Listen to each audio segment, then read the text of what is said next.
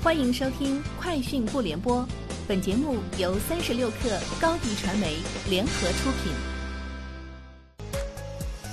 网罗新商业领域全天最热消息，欢迎收听《快讯不联播》。今天是二零二零年五月九号。天眼查数据显示，近日北京链家房地产经纪有限公司新增一条对外投资，被投企业为北京宜居泰和科技有限公司。认缴出资额为六亿元人民币。目前，北京链家房地产经纪有限公司为宜居泰和科技第一大股东，持股比例为百分之七十九点六八。此外，宜居泰和科技的注册资本由此前的约一点五三亿增至约七点五三亿，增幅超百分之三百九十二。近日，吉利汽车旗下高端品牌领克通过小红书的首次直播卖出一百九十六辆车。完成超过百分之六十五的下单转化率。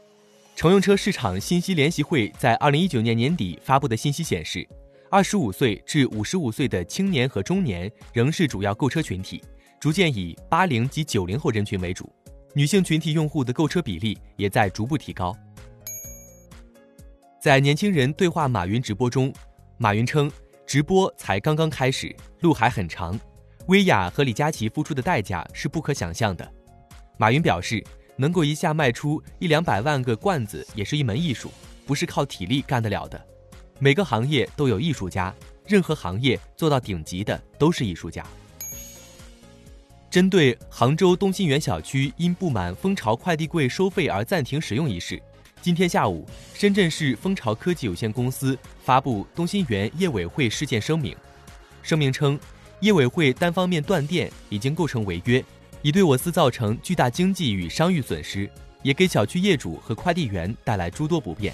我司保留追索东新园业委会毁约的责任权利，同时将依据合约追索相关经济和商誉损失。拼多多全球购在线直播福建福州江阴保税区仓库商品验货、清关、打包、出仓的保税链路全过程。此次直播由拼多多旗下两大事业群百亿补贴和全球购首次合作完成。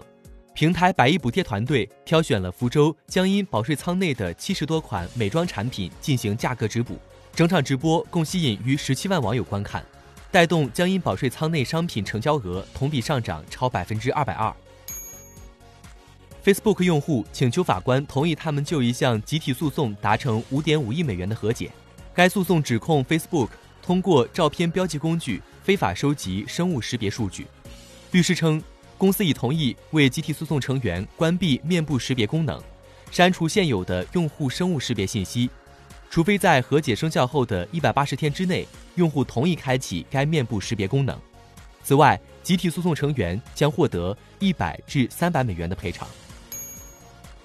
有消息称，苹果的 AirPods 无线耳机本季产量中有大约百分之三十。相当于约三百万至四百万对会转移至越南制造，越南政府已为 AirPods 组装厂提供特殊许可，以便苹果的工程师在卫生事件停产期间前往越南。据了解，目前新款 AirPods Pro 生产仍不会在越南。该报道又引述供应链消息指出，大型美国科技公司正部署分散生产线，越南、泰国、印度和其他东南亚国家也是各公司的选项。据 CNBC 报道，字节跳动已经决定将 TikTok 欧洲业务中心设立在英国伦敦，并将在伦敦招聘大量人工智能工程师和软件开发人员。TikTok 规模最大的办公地位于美国洛杉矶，